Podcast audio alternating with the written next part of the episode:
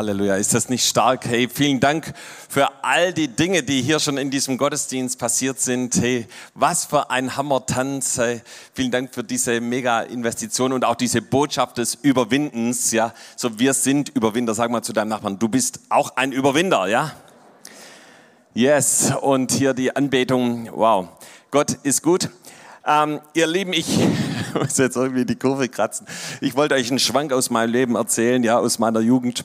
Ähm, seid ihr bereit dafür? Ja? Okay, gut. Also, ähm, ich muss euch was erzählen. Und zwar, ähm, das habe ich glaube noch nie so richtig hier erzählt, ähm, dass ich unglaublich gerne spiele. Ja.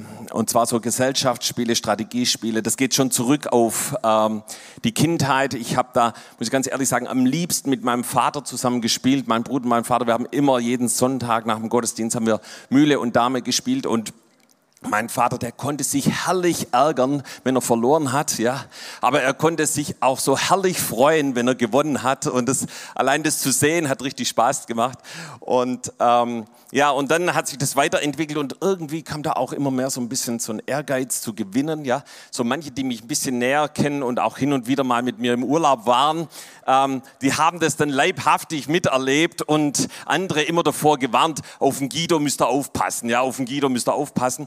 Und ähm, ja, aber ich muss sagen, ich, ich liebe es zu gewinnen. Ja, und ich, ich weiß nicht, wie es dir geht, aber ähm, ich versuche natürlich diesen stark ausgeprägten Ehrgeiz immer wieder unter die Herrschaft Jesu zu bringen. Ja, aber ähm, ich, ich liebe es zu gewinnen. Und ich, ich bin über eine Sache total dankbar. Und zwar, dass es in der Bibel eine gute Botschaft gibt, ja, und dass Jesus will, dass wir im Sieg leben und Gewinner sind, ja. Und sag es doch mal deinem Nachbarn, Jesus will, dass du ein Gewinner bist. Und das Coole, da gibt es auch eine Anleitung dazu im Wort Gottes, wie wir Gewinner und wie wir Sieger sind. Ja, natürlich hat es nichts mit Gesellschaftsspielen zu tun, ja, sondern mit unserem geistlichen Leben. Und da gibt es eben zwei Worte, die das ganz genau beschreiben, was das Wort Gottes dazu sagt. Und das erste ist in 1. Korinther 15, Vers 57. Und ich liebe diese Stelle. Gott aber sei Dank, der uns den Sieg gibt durch unseren Herrn Jesus Christus. Ja, Gott aber sei Dank, der uns den Sieg gibt durch unseren Herrn Jesus Christus. Und was du hier festhalten musst, dass dieser Sieg nicht durch dich kommt, ja, nicht durch deine deine Anstrengung, nicht durch deine Leistung, nicht durch das, was du vollbringst, ja, sondern durch Jesus Christus. Sag mal, durch Jesus Christus. Ja. So, ich muss euch erzählen, ich, ich, ich spiele auch gerne Schach, aber ich muss ganz ehrlich sagen, die Gegner, die ich zurzeit habe, die sind einfach ein paar Level äh, äh, besser wie ich. Ja. Und da, da strenge ich mich natürlich an, lese Tutorials und mache Schachrätsel und dies und das. Aber ähm, äh, das ist im geistlichen Leben komplett anders. Ja, du bekommst den Sieg durch Jesus, ja, weil er den Sieg errungen hat. Und es geht noch weiter. Äh, 2. Korinther 14, äh, 2. Korinther 2, Vers 14.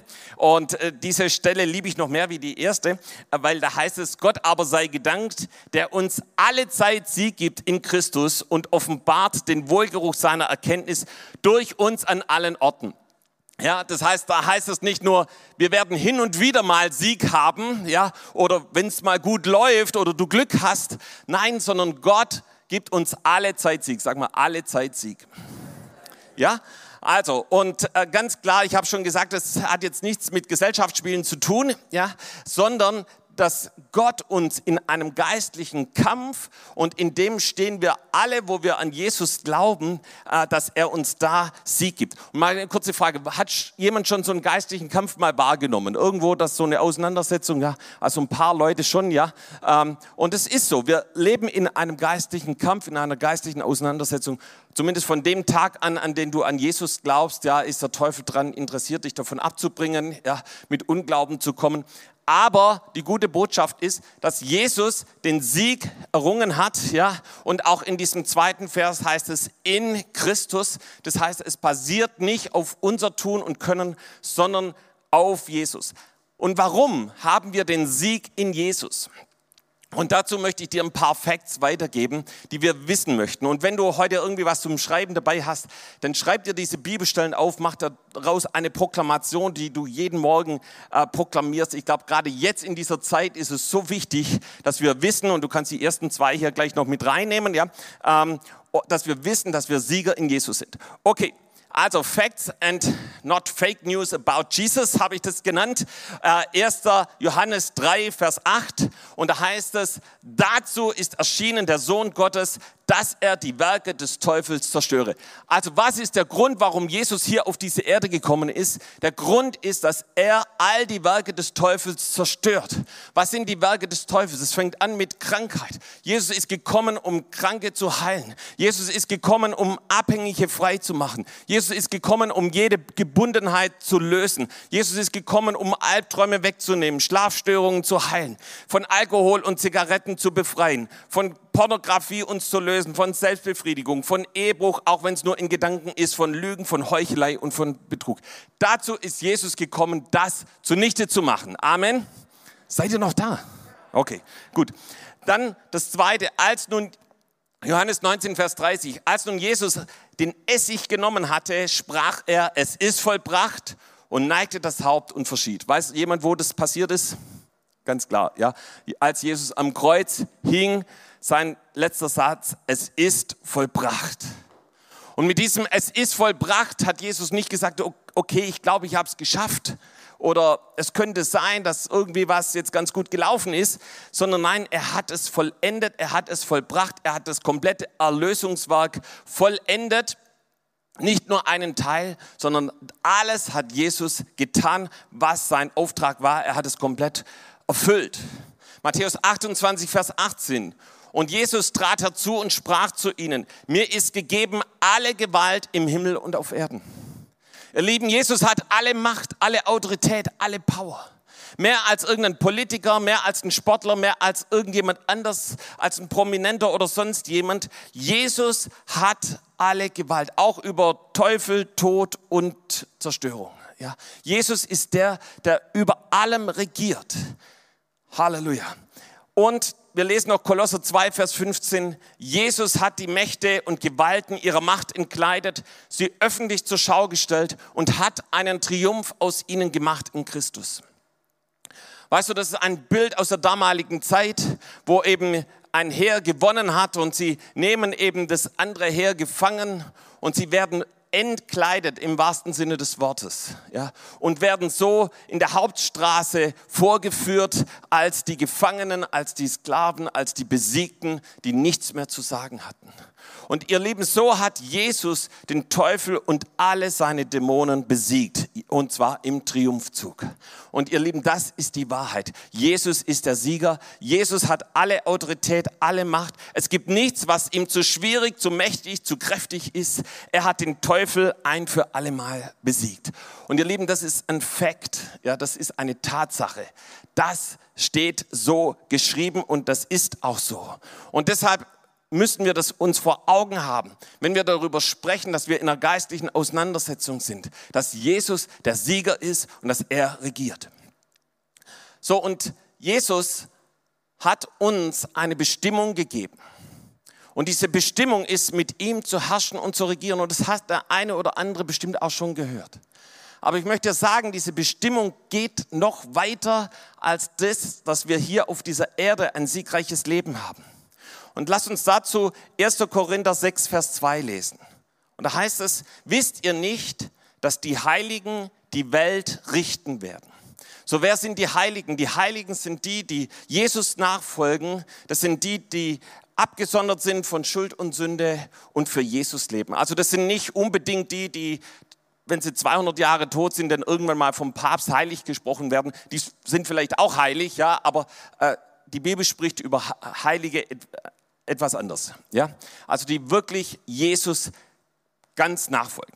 Und hier heißt es, die werden die Welt richten. Und da ist ein Blick in die Ewigkeit hineingenommen. Das heißt, wenn wir uns das Erlösungswerk Gottes anschauen, dann hat es zwei Absichten. Und das eine ist, uns von der Hölle zu erlösen. Und ihr Lieben, das, da sollten wir nie aufhören, dankbar zu sein, dass uns Jesus erlöst hat. Ja, dass, äh, da, wo wir gerettet sind, da gibt's kein Heulen und Zähneklappern, sondern da kommen wir direkt zu Jesus in den Himmel. Und das Zweite ist, uns vorzubereiten, mit ihm auf dem Thron zu sitzen. Das heißt, in Ewigkeit mit Jesus zu regieren. Hast du das gewusst, dass Jesus dich dazu bestimmt hat, da wo du zu diesen Heiligen gehörst, in Ewigkeit mit Jesus zu herrschen und zu regieren.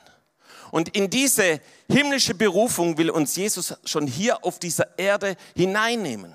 Er will, dass wir hier auf der Erde schon lernen, im Sieg zu leben. Ja, und dass diese Bestimmung, die er für uns in Ewigkeit hat, dass sie hier schon real ist in unserem Leben. Und dazu gibt es zwei Verheißungen in dem Wort Gottes. Wir lesen zuerst mal Matthäus 19, Vers 28 und da heißt es, Jesus aber sprach zu ihnen, wahrlich, ich sage euch, ihr, die ihr mir nachgefolgt seid, werdet bei der Wiedergeburt, wenn der Menschensohn sitzen wird auf dem Thron seiner Herrlichkeit, auch sitzen auf den zwölf Thronen und richten die zwölf Stämme Israels. Ja, das ist eben für die, die Jesus nachgefolgt sind, ähm, eben die Verheißung, dass sie eben in Ewigkeit mit Jesus herrschen und regieren werden. Und genauso in Offenbarung 2, Vers 26 und 27. Und wer überwindet und hält meine Werke bis ans Ende, dem will ich Macht geben über die Heiden. Und er soll sie weiden mit eisernem Stabe und wie die Gefäße eines Töpfers soll er sie zerschmeißen. Auch hier haben wir einen Blick in die Ewigkeit und sehen, dass Gott uns Macht gibt über Heiden, ja, zu herrschen und zu regieren. Und ihr Lieben, die Frage ist, wie können wir diese gewaltige Aufgabe wahrnehmen? Wie können wir da hineinkommen? Wie können wir uns bereit machen, vorbereiten, mit Jesus zu herrschen und zu regieren, auch jetzt heute in dieser Zeit? Und dazu habe ich euch sechs Punkte mitgebracht. Das erste ist die völlige Hingabe an Jesus. Ja, so wir können nur mit Jesus herrschen und regieren, wenn unser Leben Jesus gehört, wenn wir ihm ganz nachfolgen, wenn wir unser ganzes Leben ihm geweiht haben, ja, wenn wir am Kreuz angekommen sind, Vergebung unserer Sünden empfangen haben, nur so bekommen wir wirkliches Leben. Und äh, hier sehen wir die, die biblische Anleitung zum Gewinnen in Lukas 17, Vers 33. Wer sein Leben zu erhalten sucht, der wird es verlieren. Und wer es verlieren wird, der wird es gewinnen. Ja? Das heißt, die Bibel sagt da, wo wir selber versuchen, unser Leben zu gewinnen, etwas aus unserem Leben zu machen, dass es scheitern wird. Aber da, wo wir verloren sind in Jesus, ja, unser Leben ihm ganz hingegeben haben, ja, äh, ihm widmen, ja, dann werden wir zu Gewinnern. Nur dann. Also es reicht nicht, dass wir einen bestimmten Prozentsatz, 10, 30, 60 oder 90 Prozent ihm ausgeliefert haben. Nein, wir müssen ihm 100 Prozent dienen. Und ihr Lieben, ich möchte euch da hineinnehmen in eine Parabel von Reinhard Bonke. Und es kann sein, es kann sogar sehr, sehr gut sein, dass das einige von euch kennen. Und da, wo du diese Parabel schon kennst, äh, da überprüf doch einfach mal, wo du stehst. Hakt es nicht ab, kenne ich schon, sondern einfach trotzdem mal den Inhalt anschauen. Ja? So, und äh, Reinhard Bonke erzählte damals von einem Hans. Ja? Und Hans hatte ein Haus mit zwei Stockwerken und insgesamt zehn Zimmern.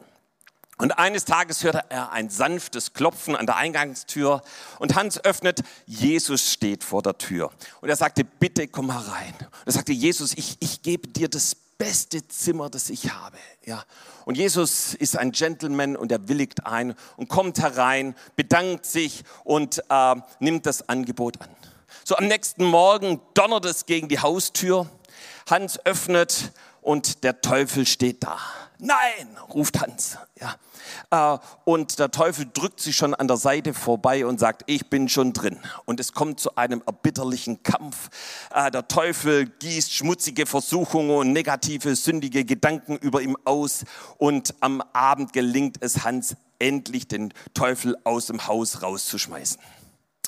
So, äh, er denkt danach, hey, ich habe doch Jesus, das beste Zimmer meines Hauses gekommen. Warum hat er mir denn nicht geholfen? Und als er Jesus fragt, antwortet er ihm, schau mal, du hast mir nur eines von deinen zehn Zimmern gegeben. Hans erkennt das Problem. Er geht auf seine Knie und sagt, Jesus, vergib mir, lass uns 50-50 machen. Und Jesus akzeptiert das Angebot sehr freundlich, doch am kommenden Tag ist genau die Wiederholung des Vorangegangenen. Und am Abend ist Hans völlig erschöpft und wieder fragt er sich, warum kam Jesus auch heute nicht, um mir zu helfen? Ich muss gehen und ihn fragen. Und Jesus sagt zu ihm, mein Kind, warum übergibst du mir denn nicht dein ganzes Haus, alle zehn Zimmer? Dann, anstatt dass ich dir anstatt dass ich dir beistehen soll, lässt du mir äh, machen und trittst einfach nur einen Schritt zur Seite. Hans bricht zusammen und er zieht den Schlüssel aus seiner Tasche und sagt, Jesus, ich übergebe dir das ganze Haus. Ich übergebe dir die Herrschaft über dem ganzen Haus. So, am nächsten Morgen, als noch dunkel ist, donnert es wieder gegen die Tür. Und Hans sagt, oh nein, es ist schon wieder der Teufel. Da hört er plötzlich die Schritte von Jesus in seinem Haus, wie er an die Eingangstür tritt und mit dem Schlüssel schwungvoll die Tür öffnet. Wer steht davor? Natürlich der Teufel. Und er verbeugt sich, er verbeugt sich sehr tief sogar und sagt, oh, Entschuldigung, ich habe an die falsche Tür geklopft. Dann verschwindet er schnell. Die Frage, hast du Jesus die Herrschaft über alle Bereiche in deinem Leben gegeben? Oder hast du ihm nur neun Zimmer gegeben und über dem zehnten steht privat? Und das sind die verborgenen Sünden, die Lügen, die Heuchelei, die Unreinheit. All das, was Jesus nicht gefällt, von dem du ganz genau weißt, dass es Jesus nicht gefällt. Wo es dein Doppelleben ist. Jesus möchte, dass wir ihm die Herrschaft über dem ganzen Haus geben. Und ihr Lieben, wenn wir davon sprechen, von einem geistlichen Kampf, von einer Auseinandersetzung, von Leben im Sieg, mit Jesus zu regieren, dann wird es nur passieren, wenn dein ganzes Leben Jesus ausgeliefert ist. Und wenn du ganz Ja gesagt hast zu ihm. Kompromisslos. Da ist kein Platz mehr für Kompromisse. Okay, wir kommen zu Punkt 2. Wie können wir mit Jesus herrschen und regieren bis in Ewigkeit hinein? Das zweite ist Ausdauer. Lukas 22, Vers 28 und 29. Ihr aber seid, die ihr ausgeharrt habt bei mir in meinen Anfechtungen und ich will euch das Reich zueignen, wie mir es mein Vater zugeeignet hat. Ja, das heißt, hier ist die Rede von denen, die ausharren, wie Gott ihnen das Reich anvertraut. Und viele haben als Jünger Jesu angefangen, aber irgendwie nicht durchgehalten. So bei Jesus war es ähnlich, nur zwölf sind standhaft bei ihm geblieben und sie galten eben als würdig, um mit ihm zu herrschen und zu regieren. In 2. Timotheus 2, Vers 11 und 12 lesen wir, es heißt ja, auf dieses Wort ist Verlass. Wenn wir mit ihm gestorben sind, werden auch wir mit ihm leben. Wenn wir standhaft durchhalten, werden wir mit ihm herrschen. Ihr Lieben, es geht um ein Leben in der Nachfolge Jesu. Nicht um eine Begeisterung für Jesus für ein paar Wochen oder paar Monate, sondern dass wir für ihn brennen und nicht aufhören, für Jesus zu brennen. Ja. Und unser ganzes Leben ihm gehört. Ja, wir ihm nachfolgen von ganzem Herzen. So, ich lese gerade ein Buch von Charles Finney und früher habe ich immer nur die ersten zwei Kapitel gelesen, weil ich die Bekehrungsgeschichte so cool fand. Und danach gibt es eben nur eine Geschichte nach der anderen, wie er Erweckung von einem Ort in den anderen brachte. Und ich habe jetzt äh, wirklich mich gewagt, diese ganz, das ganze Buch zu lesen, bin, glaube beim zwei, zwei Drittel durch. Ja. Und es ist so cool, er geht an, wird an unterschiedliche Orte gerufen und überall bricht Erweckung aus. Überall bricht Erweckung aus. Und du denkst, wow, was ist das für ein Mann Gottes gewesen?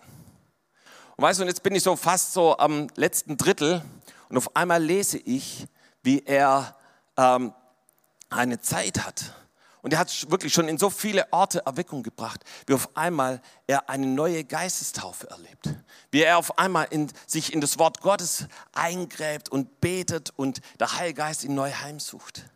Und ihr Lieben, es war jemand, der mit Ausdauer gelaufen ist. Und weißt du, Gott belohnt es, wenn wir ausdauernd sind. Dann gießt er seinen Geist neu über uns aus. Okay, wir kommen zu dem nächsten Punkt, wie wir mit Jesus herrschen und regieren. Und das ist so wie die Spielanleitung für unser geistliches Leben. Und das dritte ist Sanftmut und geistlich arm sein. So, da gehen wir in die Seligpreisungen hinein. Matthäus 5, Vers 3. Selig sind, die geistlich arm sind, denn ihrer ist das Himmelreich. Ja, das heißt, Jesus sagt, die geistlich Armen, denen gebe ich das ganze Himmelreich. Ja. Oder dann im Vers 5, selig sind die Sanftmütigen, denn sie werden das Erdreich besitzen. Was für eine Verheißung auf eben geistlich arm zu sein oder genauso auch auf Sanftmut. Und Gott bietet hier sein Reich nicht denjenigen an, die arrogant oder selbstzentriert sind, sondern denen, die dazu eigentlich völlig sich unwürdig fühlen. Und ich habe mal nachgeschaut, was bedeutet das geistlich arm? Da gibt es so viele Auslegungen. Ich möchte mal die von David Stern, der eben das jüdische Neue Testament übersetzt hat. Er sagt, Menschen, obwohl sie reich sind, äh, sind, äh, sind sie fähig, eben sich demütig unterzuordnen, sind eben äh, bereit, eben hier ähm, demütige Wege zu gehen, verletzlich zu sein, wie arme Menschen. Ja. So, und ich glaube, wir leben in einer Zeit, in der Hass und Zorn und Ärger freien Lauf haben. Ja. Doch das entspricht nicht dem, wie Jesus möchte, dass wir mit ihm herrschen und regieren. Andrew Murray drückt es in einem Gebet aus. Er, betet, lass mich in die völlige Herzensruhe eingehen und nie verärgert, nie gereizt, nie beleidigt oder enttäuscht sein. Das ist jemand, der geistig arm ist, der sanftmütig ist. Und äh, Gott sucht solche Menschen und will sie hochheben, will ihnen, will ihnen Sieg geben in ihrem Leben. Und das sehen wir an, an einigen Beispielen in der Bibel. Wir lesen zum Beispiel davon Hannah, der Mutter Samuels. Sie drückt es in ihrem Lied so aus, in 1 Samuel 2, Vers 8. Er hebt auf den Dürftigen aus dem Staub und erhöht den Armen aus der Asche, dass er ihn setze unter die Fürsten, unter den Thron der Ehre erheben lasse. Und den Thron der Ehre erheben lasse. Denn der Welt Grundfesten sind des Herrn und er hat die Erde darauf gesetzt. So, ich weiß nicht, ob du diese Hannah kennst aus der Bibel, ja. Hey, sie war verachtet, sie war verstoßen, sie war, sie ist beleidigt worden Jahr für Jahr, weil sie keine Kinder gekriegt hat. Und dann wendet sie sich demütig an den lebendigen Gott. Und Gott schenkt ihr den Samuel und danach noch andere Kinder ja, und hebt sie hoch, so wie sie das hier singt, aus, aus Staub und aus Asche und, und gibt ihr Autorität. Das ist das, was Gott vorhat, wenn wir mit ihm herrschen und regieren. Genauso äh, Maria, die Mutter von Jesus, drückt es eben tausend Jahre später in ähnlicher Form in einem Lied aus. Ja. In Lukas 1, Vers 52, er stößt die Gewaltigen vom Thron und erhebt die Niedrigen. Ja. Hey Maria, das war ein einfaches Teenager-Mädchen, aus Nazareth. Ja. Und Jesus hat sie hochgehoben. Ja, Jesus hat gesagt, Gott hat gesagt, ich will dich gebrauchen. Und ihr Lieben, Gott möchte dir und mir Autorität geben, ja, dass wir im Sieg leben. Und im Sieg zu leben und eben hier geistig arm zu sein, das heißt nicht, äh, man darf nicht gebildet sein oder nicht studieren oder sonst was, ja, sondern das heißt, dass das Wort Gottes Macht hat in unserem Leben. Und ich, ich möchte ja an der Stelle noch eine Sache weitergeben. Ich, geistig arm zu sein heißt, ich lasse es nicht zu, dass eben irgendwelche Gedanken in meinem Kopf sind, die mich von Jesus abbringen. Davon spricht 2. Korinther 10, Vers 4 und 5. Die Waffen unseres Kampfes sind nicht fleischlich, sondern sie sind mächtig im Dienste Gottes, Festungen zu zerstören. Wir zerstören Gedanken und alles Hohe, das sich erhebt gegen die Erkenntnis Gottes und nehmen gefangen alles Denken in den Gehorsam gegen Christus. Und ich glaube, da wo du bereit bist für einen Geist der Sanftmut, geistlich arm zu sein, hey, da ziehst du den Helm des Heils auf und du achtest darauf, dass deine Gedanken dem entsprechen, was auch das Wort Gottes sagt. Okay, wir kommen zu dem vierten Punkt der Reinheit. Und dazu möchte ich Titus vorlesen. Titus 2, Vers 14 der sich selbst für uns gegeben hat, damit er uns erlöst von aller Ungerechtigkeit und reinigte sich selbst zum Volk, sich selbst ein Volk zum Eigentum, das eifrig wäre zu guten Werken. Lieben, wir haben nur wirkliche Autorität, wenn wir ein gereinigtes Herz haben, ja, gereinigt durch das Blut des Lammes und wir sehen das schon im Alten Testament, dass eben die Könige, die Gott gebraucht hat, die, äh, denen Gott Siege gegeben hat, was haben sie gemacht? Sie sind zuerst hingegangen und haben die Götzen im Tempel und auf den Höhen entfernt. Und dann hat Gott ihnen wirklich Autorität gegeben, wie wir es von Hiskia und vielen anderen lesen können. Und genauso hier im Neuen Testament, wie wir es gerade gelesen haben. Ja, so alle, die Jesus von jeder Form der Sünde erlöst, hat Jesus für sich zu einem Volk des Eigentums erwählt. Ja, er hat sie gereinigt, ja, dass sie mit ihm in der geistlichen Welt herrschen und regieren. Und eben in dieser Reinigung, da gibt es zwei Bereiche, zwei Seiten. Einmal die Reinigung zum lebendigen Gott hin und die Reinigung zum Menschen.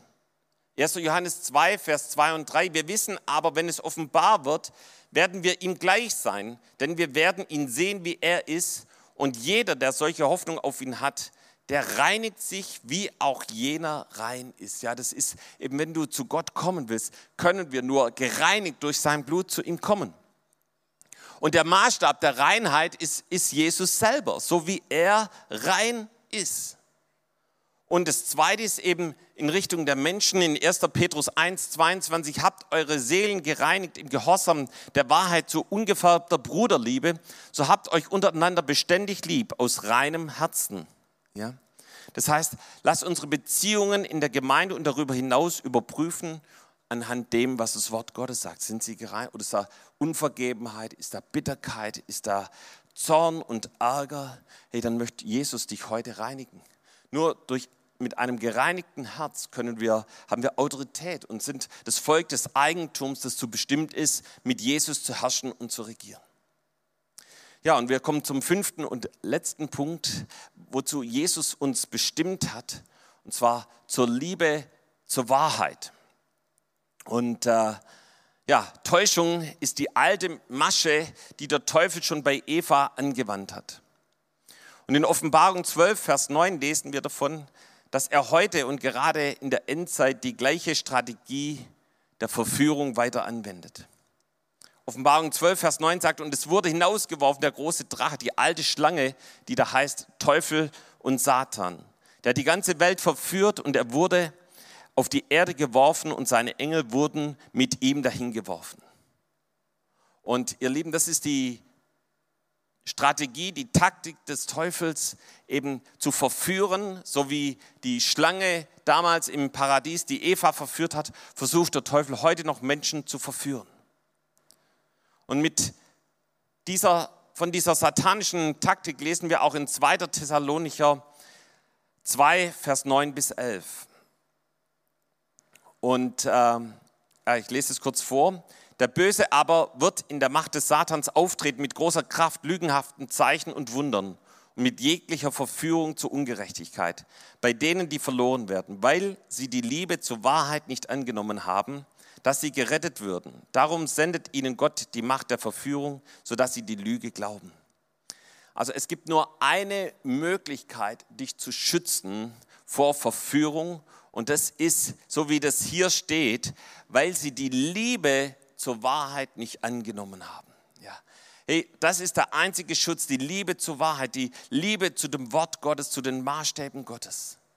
Alle, die das ablehnen, werden Lügen und Täuschungen ausgeliefert sein. Und es erfordert die totale vorbehaltlose Verpflichtung Gottes, das Wort Gottes zu glauben, aber nicht nur das, sondern auch dem Wort Gottes gehorsam gegenüber zu sein. Alle Formen von Kompromissen ausschließen. Ja. Johannes 12, Vers 43, denn sie hatten lieber Ehre bei den Menschen als Ehre bei Gott. Ja.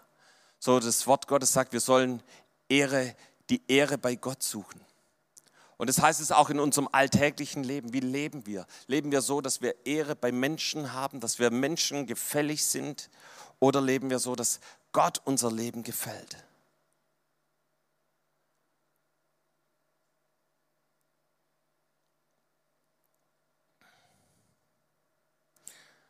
Und ich möchte dazu noch ein Vers vorlesen aus Sprüche 23, Vers 23. Da heißt es, kaufe Wahrheit und verkaufe sie nicht. Die Weisheit, die Zucht und die Einsicht. So, hier ist die Rede von Wahrheit zu kaufen. Wie, wie können wir Wahrheit kaufen? Das passiert da, dadurch, dass wir Zeit im Gebet verbringen, dass wir Gott suchen und sagen, Gott, ich möchte in deinem Wort studieren. Ich, ich lese dein Wort jeden Tag. Ja. Ich möchte das nicht vernachlässigen. Ich wende mich nicht ab von deinem Wort. Aber genauso auch, dass ich das praktisch in meinem Leben anwende. Ja. Dass ähm, das Vorrang hat vor vielen anderen Dingen, wo der Teufel mich vielleicht ablenken will. Ja. Dass ich sage, Jesus, du bist die Nummer eins. Und dass ich das als eine lebenslange Verpflichtung annehme und sage, ja, ich werde damit nicht aufhören, mit Gebet, mit Wort Gottes, mit dem, dass Gott zu mir redet.